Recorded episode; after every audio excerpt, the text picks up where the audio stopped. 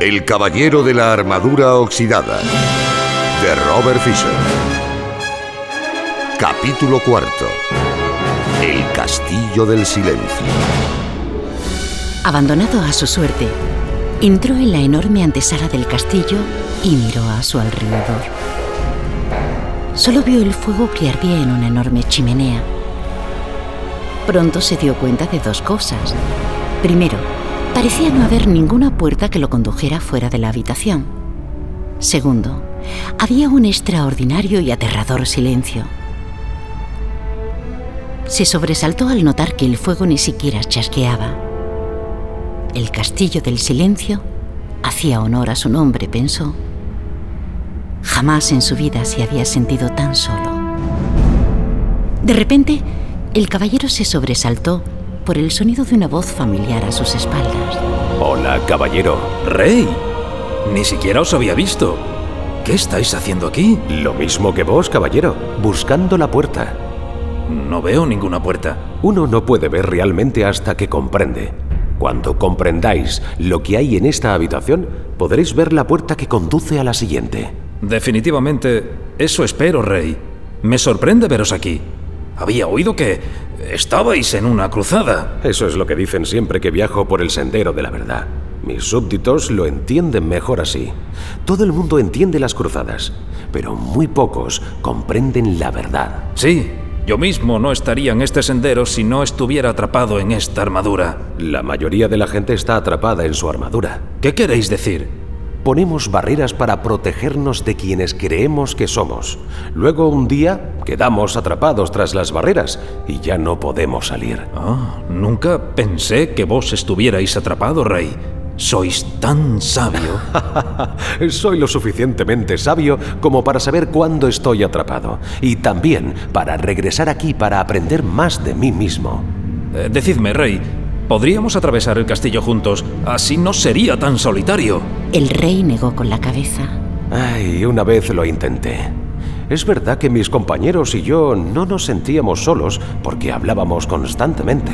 Pero cuando uno habla, es imposible ver la puerta de salida de esta habitación. Eh, quizá podríamos limitarnos a caminar juntos eh, sin hablar. No, también lo intenté. Hizo que el vacío fuera menos doloroso, pero tampoco pude ver la puerta de salida. Pero si no estabais hablando... Permanecer en silencio es algo más que no hablar, amigo mío. Descubrí que cuando estaba con alguien mostraba solo mi mejor imagen. No dejaba caer mis barreras, de manera que ni yo ni la otra persona podíamos ver lo que yo intentaba esconder. No lo capto. Lo comprenderéis cuando hayáis permanecido aquí el tiempo suficiente. Uno debe estar solo para poder dejar caer su armadura. No quiero quedarme aquí solo. exclamó, golpeando el suelo con el pie y dejándolo caer involuntariamente sobre el pie del rey. Oh, perdonad, señor, perdonad. Ah, bueno, bueno. Esa armadura os hace más daño a vos que a mí. Comprendo que no queráis quedaros solo en el castillo. Yo tampoco deseaba las primeras veces que estuve aquí, pero ahora me di cuenta de que lo que uno ha de hacer aquí, lo ha de hacer solo. Ahora debo irme. ¿A dónde vais? La puerta está por aquí. Esa puerta es solo de entrada. La puerta que lleva a la siguiente habitación está en la pared más lejana. La vi, por fin, cuando vos entrabais. ¿Qué queréis decir con que por fin la visteis? ¿No recordabais dónde estaba de las otras veces que estuvisteis aquí? Uno nunca acaba de viajar por el sendero de la verdad. Cada vez que vengo, a medida que voy comprendiendo cada vez más, encuentro nuevas puertas. Trataos bien, buen amigo. Aguardad, por favor. Sí. ¿Hay algún consejo que me podáis dar antes de iros? El rey lo pensó por un momento. Esto es un nuevo tipo de cruzada para vos, querido caballero. Una que requiere más coraje que todas las otras batallas que habéis conocido antes. Si lográis reunir las fuerzas necesarias y quedaros para hacer lo que tenéis que hacer aquí, será vuestra mayor victoria. Dicho esto, desapareció en la pared. El caballero corrió al sitio donde había estado el rey, esperando que pudiera ver la puerta. Al encontrar tan solo lo que parecía ser una pared sólida, comenzó a caminar por toda la habitación. Solo entonces pudo admitir francamente algo que ya sabía.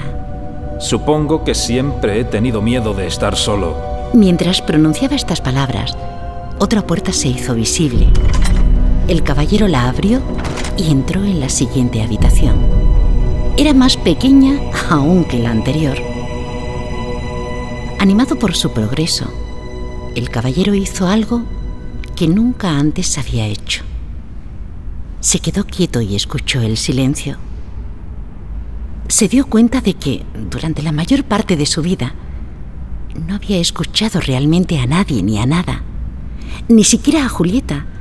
Todo lo que tenía que hacer era bajar la visera y ya no la oía. Entonces rompió a llorar. Lloró tanto que las lágrimas fluyeron hacia la chimenea y apagaron el fuego.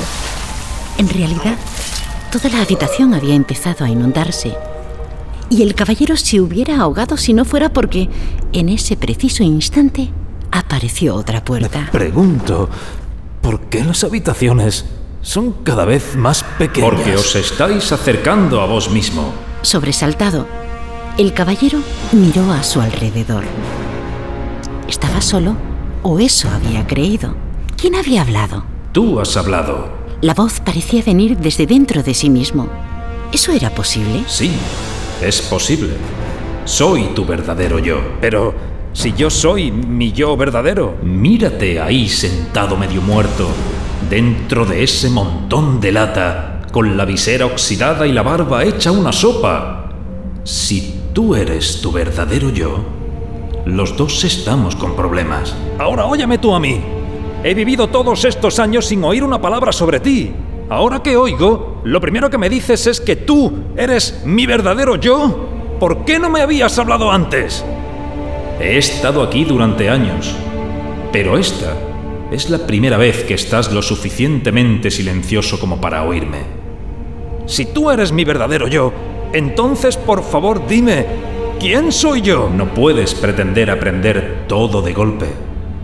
¿Por qué no te vas a dormir? Está bien, pero antes quiero saber cómo... ¿Cómo debo llamarte? ¿Llamarme? Pero si yo soy tú. No puedo llamarte yo. Me confunde. Está bien. Llámame Sam. ¿Por qué Sam? ¿Y por qué no? Tienes que conocer a Merlín. Dijo el caballero, empezando a cabecear de cansancio. Luego se le cerraron los ojos mientras se sumergía en un profundo y dulce sueño.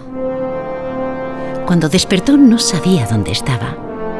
Tan solo era consciente de sí mismo. El resto del mundo parecía haberse desvanecido. A medida que se fue despertando, el caballero se fue dando cuenta de que Ardilla y Rebeca estaban sentadas sobre su pecho.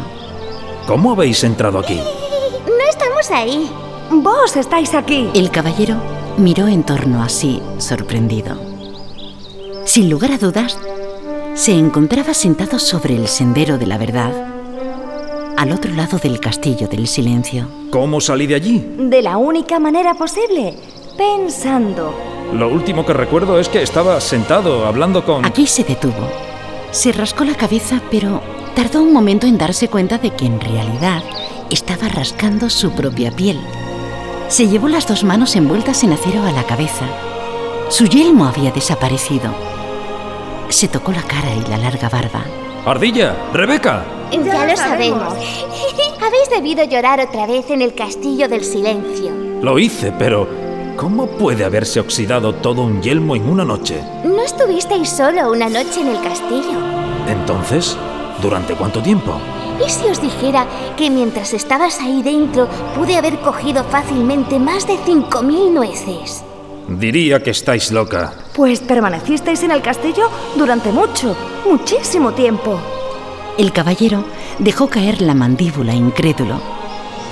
Miró hacia el cielo y con una resonante voz dijo, Merlín, debo hablar con vos. Como había prometido, el mago apareció inmediatamente. Iba desnudo, a excepción de su larga barba, y estaba completamente mojado. Parecía que el caballero le hubiera cogido mientras tomaba un baño. Lamento la intrusión, pero era una urgencia. Yo... No hay problema. Los magos somos molestados a menudo. Respondiendo a vuestra pregunta, he de deciros que es verdad. Permanecisteis en el castillo del silencio por un largo tiempo. ¿Cómo sabíais lo que quería preguntaros? Como me conozco, puedo conoceros. Somos todos parte el uno del otro. Estoy empezando a entender. ¿He podido comprender el dolor de Julieta porque soy parte de ella? Sí, por eso pudisteis llorar por ella y por vos mismo. Fue la primera vez que derramasteis lágrimas por otra persona. Me siento muy orgulloso. Uno no debe sentirse orgulloso por ser humano. Tiene tan poco sentido como que Rebeca se sintiera orgullosa por poder volar. Rebeca nació con alas, vos nacisteis con un corazón y ahora lo estáis utilizando como es natural. ¿Realmente sabéis cómo desanimar a un amigo, Merlín? No era mi intención ser duro con vos. Lo estáis haciendo bien. De no ser así, no hubierais conocido a Sam. Entonces, ¿lo oí realmente? ¿No fue solo mi imaginación? Mm, no, Sam es real. De hecho, es un yo más real que el que habéis estado llamando yo durante estos años. No os estáis volviendo loco, simplemente estáis empezando a oír a vuestro yo verdadero. Por esta razón, el tiempo transcurrió sin que os dierais cuenta. No lo comprendo. Comprenderéis cuando hayáis pasado por el castillo del conocimiento. Antes de que el caballero pudiera hacer más preguntas, Merlín desapareció.